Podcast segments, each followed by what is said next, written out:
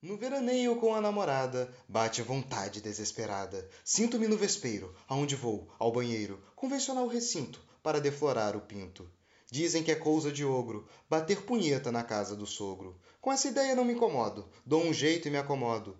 Toco olhando pela janela, vigiando a família dela. A mais despretensiosa saidela, a mais involuntária olhadela, e desfilarei em vergonhosa passarela.